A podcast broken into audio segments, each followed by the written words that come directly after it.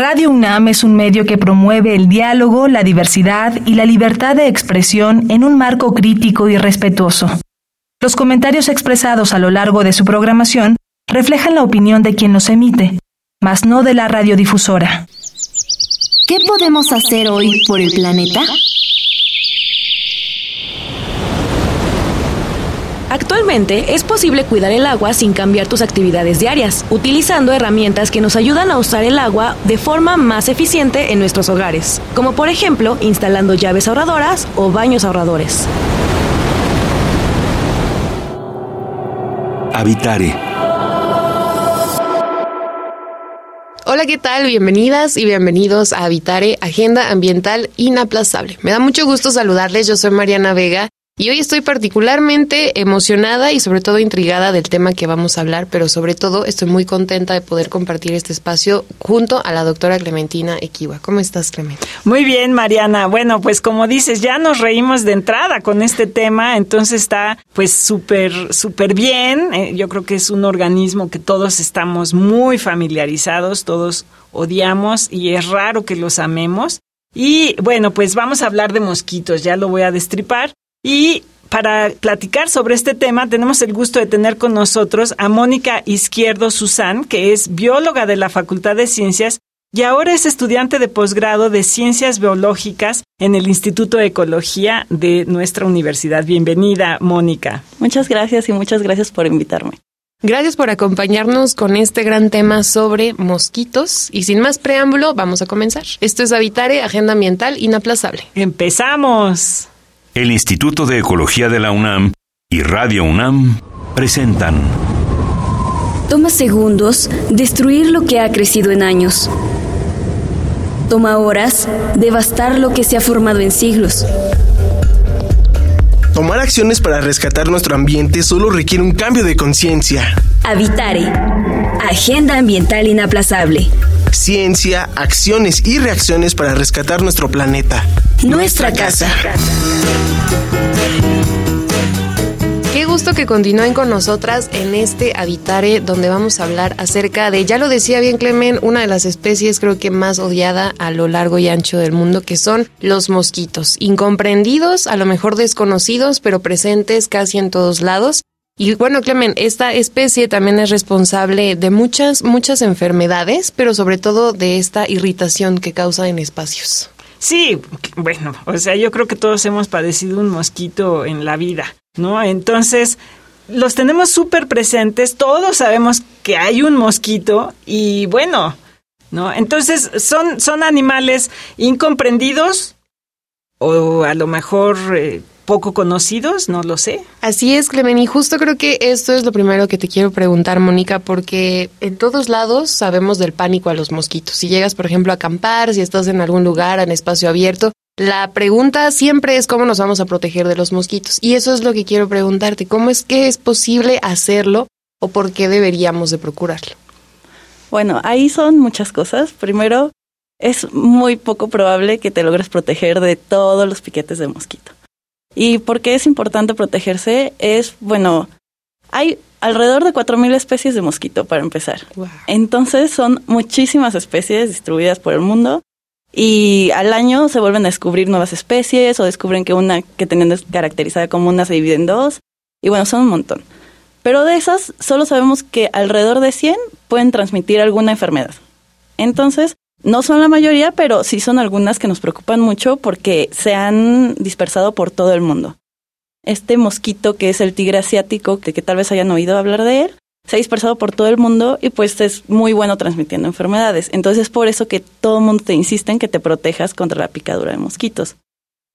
En áreas tropicales es donde más hay que protegerse y muchas de las formas yo sé que no es lo más bonito ni más cómodo porque es cuando hace calor, es cuando hay más humedad, pero por ejemplo, en salir al campo, si estás saliendo al campo a un lugar húmedo, a un lugar donde hay este mucha agua, es bueno siempre traer manga larga, traer repelente, este, asegurarte de que estás cubierta. Dormir si puedes bajo estas redes que son como para protección de mosquito, porque pues es mejor prevenir que lamentar, ¿verdad? Claro, claro que sí. Y otra cosa que platicábamos antes de entrar al aire es un poco esta noción de que es un mosquito, porque son en realidad pequeños animales que a veces no sabemos ni qué son, ¿no? Entonces, dinos un poquito de, de dónde vienen o por dónde andan, con qué parientes tienen, ¿no? En, qué mundo están en el del mundo animal. Mira, bueno, los mosquitos son insectos, para empezar, y son del orden díptera. Los dípteros son todos los insectos que tienen solo dos alas, como las moscas. Entonces las moscas son, por así decirlo, sus primos. Entonces en este orden están moscas, mosquitos, estas, este, los jejenes. Entonces ellos están ahí agrupados. Se dividen en varias familias y géneros y especies, pero ahí están todos agrupados. Y entonces, pues eso, se caracterizan por tener dos alas y seis patitas, ¿no? Ok, ¿y por qué resultan entonces tan molestos con el tema de chupar sangre? Que eso es algo que pienso ahorita. además de ellos, al momento de picarte, poder transmitir algo, ¿qué se llevan de ti y por qué es que entonces tienen esta consigna de vida de andar picando? Eso es muy interesante. Este, los mosquitos, los machos no chupan sangre. Los machos van por polen y hasta polinizan ciertas flores y ellos son todo amor y paz.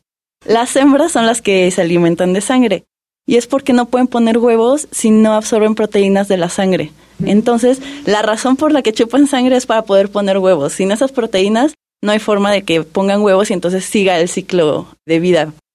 Y es por eso que chupan sangre. No es, o sea, para ello a ellos también les cuesta estar infectados. Su vida baja, su sistema inmune tiene que estar luchando contra los virus o contra los parásitos que tienen. A ellos también les afecta un poco estar infectados, pero bueno, los virus y los patógenos fueron el vector que agarraron para poderse transmitir entre humanos o entre perros o entre casi cualquier mamífero del que se alimenten. Claro, es una casualidad, pero voy a defender a las mosquitos porque pues también son amor y paz, o sea, lo malo es que necesitan sangre para, para poner a sus, a sus huevecillos. Y bueno, una cosa que estábamos también comentando es muchos organismos se comen a las larvas de los mosquitos o a los mismos mosquitos. Y tú estás estudiando uh, esta relación que hay entre los mosquitos y los murciélagos. Cuéntanos un poquito de esa parte de tu vida profesional. Ah, pues este, ahorita mi proyecto de doctorado es en lo que consiste en ver si es cierto que los murciélagos se están alimentando de mosquitos. De hecho, el primer registro de que alguien dijo eso es de 1904 y alguien dijo, estoy seguro de que los murciélagos se alimentan de mosquitos. No salió muy bien el experimento, pero desde ahí como que todo el mundo ha dicho, ah, no, sí, los murciélagos se alimentan de mosquitos, los murciélagos se alimentan de mosquitos. Pero nadie lo había probado. Había muy poca evidencia de que en verdad estaba pasando esto. De repente había gente que decía, no, sí, yo veo que están los mosquitos en el faro y pasan los murciélagos, ¿no? Pero hasta ahí se quedaba la evidencia.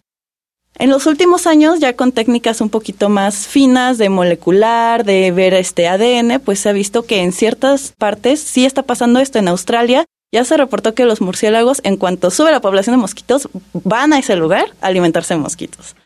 También se ha visto en varias partes de Europa, pero bueno, en México tenemos muchos murciélagos, tenemos muchos mosquitos y un gran problema con las enfermedades que ellos transmiten y nadie ha demostrado si esto está pasando o no.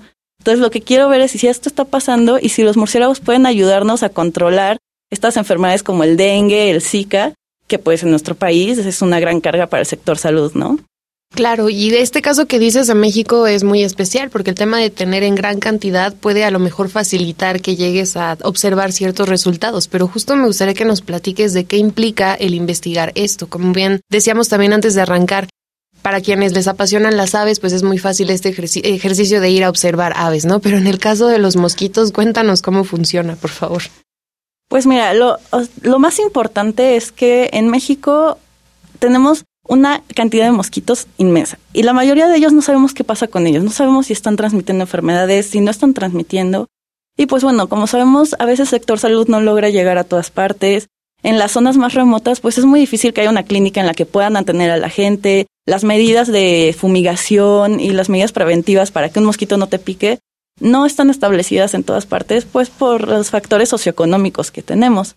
Entonces la idea es que este, a través de los murciélagos veamos si en estos lugares donde ya hay murciélagos, el conservarlos nos puede ayudar a bajar un poquito este riesgo que tiene la gente de ser picados por mosquitos que estén infectados.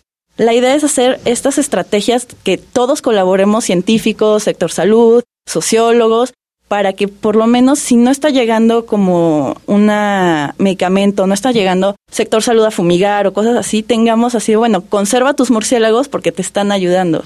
Y la idea es no solo conservar a murciélagos, sino conservar a todos los demás que también se comen a los mosquitos, ¿no? Libélulas, otras especies de mosquitos se comen a los mosquitos que son peligrosos para nosotros.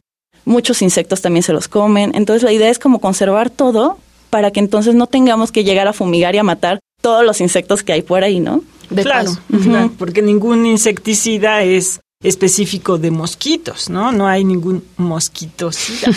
Exacto. Entonces, eh, pues sí, sí es muy muy importante. Y cuéntanos entonces qué fue lo que hiciste tú específicamente, un, eh, un poquito ponnos en el estado de Morelos, que sé dónde que estuviste trabajando ahí, pues un poquito para que nuestra audiencia se dé una idea de lo que implica trabajar con, además de que es un animal pues un poco eh, latoso, porque te molesta, también debe ser latoso un poco porque es muy pequeñito, ¿no? Y debe tener sus retos.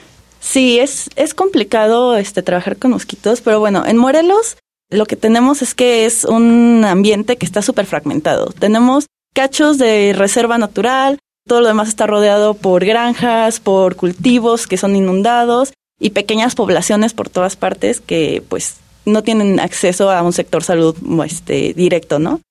Entonces lo que yo hice es, bueno, en este paisaje que la verdad es que es la mayor parte de nuestro país, ver cómo están los mosquitos. Y lo que hacía era ponía trampas para capturarlos. Uso una aspiradora como tipo la de cazafantasmas y voy aspirando así por cada uno de mis puntos y otras trampitas que son unas mini aspiradoras que tienen un cebo, que es levadura, porque libera CO2 y entonces los mosquitos lo atraen y los captura.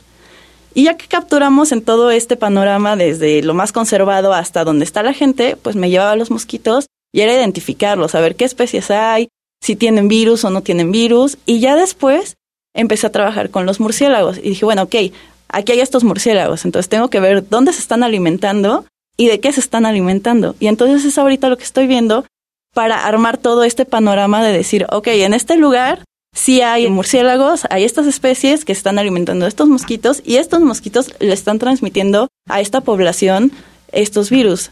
En el año que yo colecté, por ejemplo, en Morelos fue el único estado donde se detectó Zika.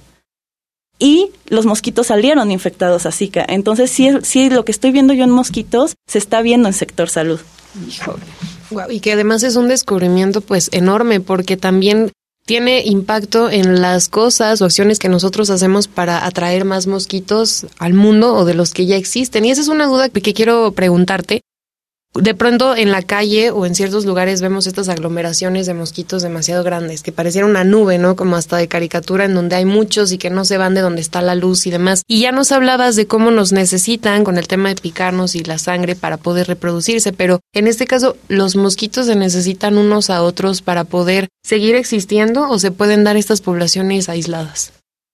Normalmente cuando ves a los mosquitos, los mosquitos les llama mucho la luz, entonces van donde hay luz. Pero también donde vemos es donde hay inundaciones de agua, o sea, de que dejas el traste ahí tirado y llovió y ya se llenó un poquito, ellos necesitan poner huevos donde hay agua. Entonces, donde ves un montón de mosquitos, normalmente es que hay un mini charquito por ahí metido. Y lo que pasa es que se reproducen y están poniendo huevos o están saliendo los...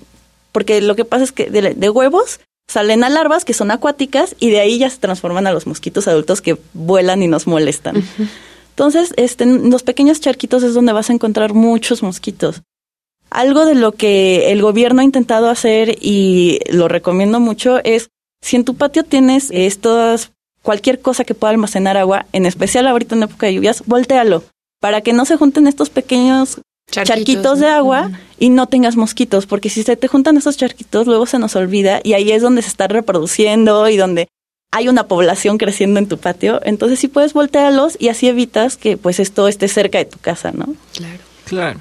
Sí, bueno, y yo lo que te quisiera preguntar es un poquito sobre pues lo que todos queremos hacer, desaparecerlos, ¿no? Entonces, ya vimos que los murciélagos pueden ser unos buenos aliados, pero ¿qué sucede con los insecticidas? A veces se nos hace fácil decir, bueno, vamos a echar insecticida y como decías al principio, pues se matan otros bichos. ¿Por qué no es la mejor alternativa? No es la mejor alternativa porque es muy curioso, los mosquitos los que más nos preocupan son dos especies, Aedes aegypti y Aedes albopictus, que uno viene de Asia y otro de África, y son los que mejor transmiten arbovirus, o sea, Zika, dengue, chikungunya son buenísimos transmitiendo. Y se han dispersado tanto y tienen una evolución tan peculiar que son los que son resistentes a todos los químicos con los que fumigamos. Entonces, muchas veces cuando fumigamos estamos quitando a otras especies que ya vivían aquí en México y que muchas de ellas no son no pueden transmitir a los virus y estás dejando a las que sí te pueden transmitir virus. Entonces, ahí es un problema porque le estás pegando a muchos mosquitos que te están ayudando como a amortiguar y solo estás dejando a los que son buenísimos para picarte y transmitir virus. Entonces, por esto han surgido, no sé si han escuchado esto de, ah, mosquitos genéticamente modificados. Hay una bacteria que es Wolbachia que la están metiendo a mosquitos para ver si así pueden bajar las poblaciones. Y muchas otras porque el fumigar no nos está funcionando. Evidentemente no podemos seguir solo fumigando y hay que tener estrategias mucho más pues integrales, porque fumigar le pegas a otros insectos, le pegas a mosquitos que te están ayudando a bajar eh, los índices de prevalencia de virus y estás dejando los que son buenísimos para transmitir cosas. Entonces, pues es importante contemplar todo lo que está alrededor. Claro, y es que para poder diferenciarlos entonces sería mucha más investigación con lo que decías hace un momento, Clemenciendo también una especie tan pequeñita, tan activa, tan impredecible en ese aspecto. ¿Se trataría entonces de imaginarnos si un futuro posible sin mosquitos o más bien con muchas más especies o con otro tipo de que convivan para poder controlar y que las enfermedades no se esparzan? Porque como bien dices, Clemen, a lo mejor no se pueden eliminar al 100%, sobre todo con el tema que decías de que son polinizadores, al igual que los propios murciélagos, ¿no? Pero es una interacción interesante. Sí, creo que eliminar a todos los mosquitos no es la opción ni es como viable. Ni realista. Ni realista, exacto. Más bien, o sea, lo que se busca es tener primero un monitoreo adecuado para ver dónde están los mosquitos y dónde están trayendo virus, porque si no sabemos eso no tenemos a dónde llegar. Si tú tienes un monitoreo adecuado de mosquitos, entonces ya sabes que primero se ven mosquitos el virus y entonces adviertas a toda la población y ya no te llega a la población. Entonces lo primero es eso. Y después tener conservación, de proteger tus áreas verdes, tener un ecosistema saludable ayuda muchísimo a que entonces las especies que son invasoras, que son las mejores transmitiendo, bajen en abundancia y entonces la que te pique es mucho menos probable que traiga un virus. Claro. Pues sí, hay que aguantarse, la verdad, un poquito. Yo soy alimento favorito de los mosquitos, o sea, si me pidieran este, hacer una encuesta de del favorito de los mosquitos, bueno, yo soy uno de ellos. Y, eh, pero entonces, ¿qué le recomiendas tú a la gente? Ah, ya dijiste ahorita un poquito eso de voltear los, los cacharros, como dicen en los anuncios del sector salud algunas otras estrategias con niños, ¿no? Por ejemplo, que es un problema luego con ellos. Sí, básicamente es el tu patio limpio. Si saben que hay una que viven en una zona donde hay dengue, dormir con estas mallas porque sí te protegen. Entonces, en especial a los niños, a las mujeres embarazadas, que duerman con estas mallas porque es una forma de protección. Yo sé que hace mucho calor, pero si estás, por ejemplo, trabajando en un lugar donde hay inundaciones como son los cultivos, pues manga larga, botas, todo, estar muy cubierto, usar repelente, que a veces no funciona, pero usar repelente en lo que se pueda. Y básicamente, pues ahora sí que cuidar tu medio ambiente, no estar matando a todo insecto que se te ponga enfrente, porque muchos de ellos son los que están comiéndose a los mosquitos. Por ejemplo, las arañas, las libélulas, todos estos ayudan a estar comiéndose a los mosquitos, entonces ayudan a bajar este pues esta población de mosquitos peligrosos, por así decirlo. Claro, y algo que me llama mucho la atención es que dices que les llama a ellos mucho la atención la luz, ¿no? Por eso están congregados siempre alrededor de los focos, de las lámparas en la calle y etcétera. Pero algo que me ha pasado mucho cuando me enfrento a uno, por ejemplo, en mi casa, es que prendo la luz y se esconde. Y para encontrarlo es un problema. Entonces, ese tipo, va poniéndolo como ejemplo, pero de comportamientos de los mosquitos, Actualmente existe ya eh, mucha información o ya hay investigaciones más a fondo del comportamiento y del papel de los mosquitos o con qué también falta de información te has encontrado para llevar a cabo tu investigación. Pues mira, la verdad es que, por ejemplo, no sabemos de muchas de las especies que tenemos en México. Ahorita en los que yo estoy estudiando hay tres que son endémicas de México y solo está el nombre y cómo se ven. Es lo único que sabemos de ellas. Entonces la verdad es que nos hace falta mucha información de con quién, o sea, con qué mosquitos estamos conviviendo nosotros, porque se tienen muchos estudios de los que están en Estados Unidos, los que están en Australia, los que están y los que son como de distribución global, pero muchas veces de los que tú te encuentras en tu casa son mosquitos que son endémicos de México y pues no sabemos absolutamente nada, básicamente.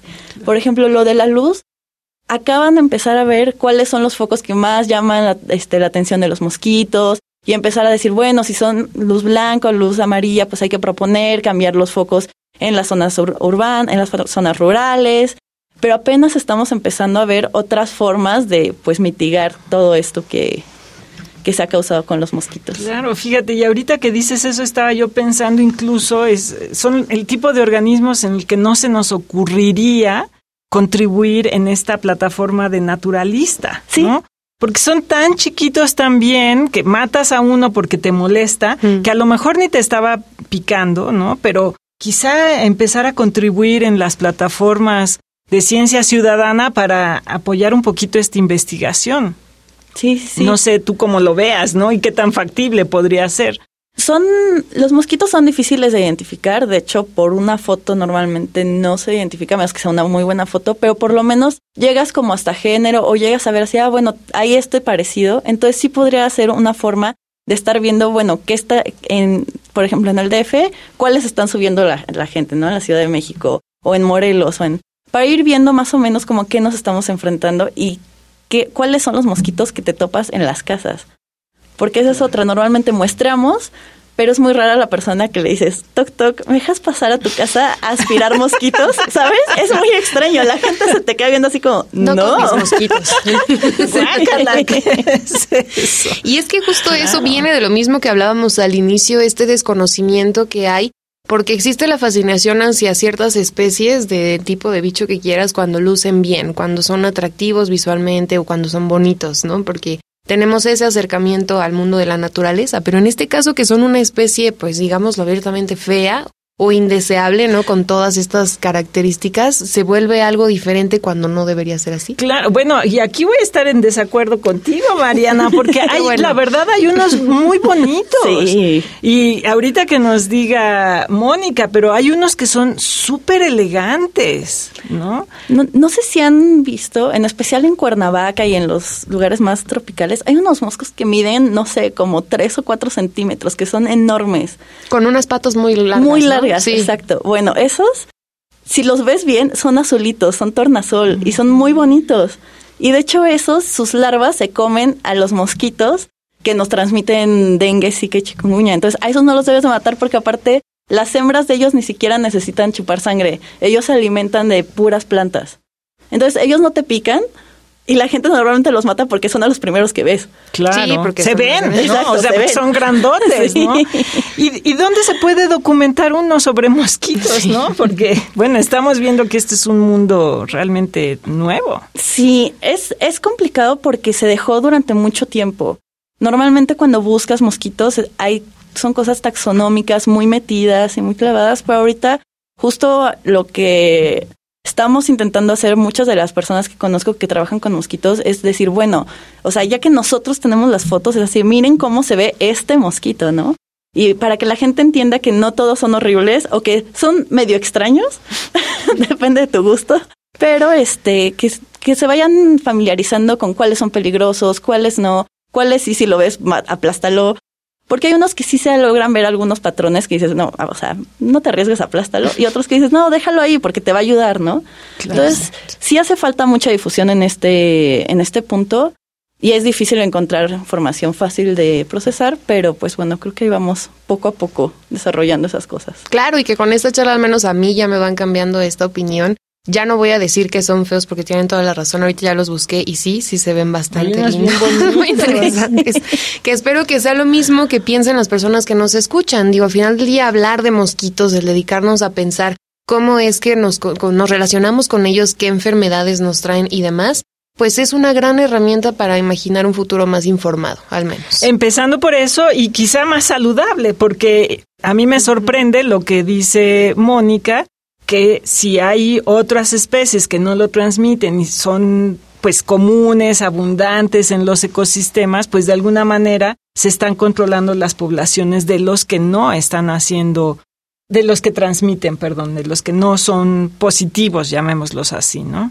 Así es. Pues Mónica, lamentablemente se nos termina el tiempo de este Habitare, pero ha sido un gusto escucharte hablar acerca de mosquitos, de este fascinante y desconocido mundo. Creo que podemos concluir, Clemen. Muchas gracias por habernos acompañado. Muchas gracias por invitarme. Y si ustedes se quedan con dudas, quieren comentarnos más, si quieren, eh, nos quieren compartir alguna historia irritable de mosquitos, ¿por dónde nos pueden escribir, Clemen? Uy, sería padrísimo que nos busquen en Facebook en Instituto de Ecología UNAM, en Twitter arroba y Ecología UNAM y en Instagram Instituto-Ecología UNAM. Y queremos agradecerle al Instituto de Ecología de la UNAM, a Radio UNAM y a Iniciativa Climática de México. Información de Italia Tamés Operación técnica de Paco Chamorro. Producción de Lisbeth Mancilla y Paco Ángeles y en las voces les acompañamos la doctora Clementina Equiwa y Mariana Vega. Les esperamos en la próxima emisión de Habitare, Agenda Ambiental Inaplazable. Hasta la próxima. ¿Qué estás haciendo hoy por el planeta?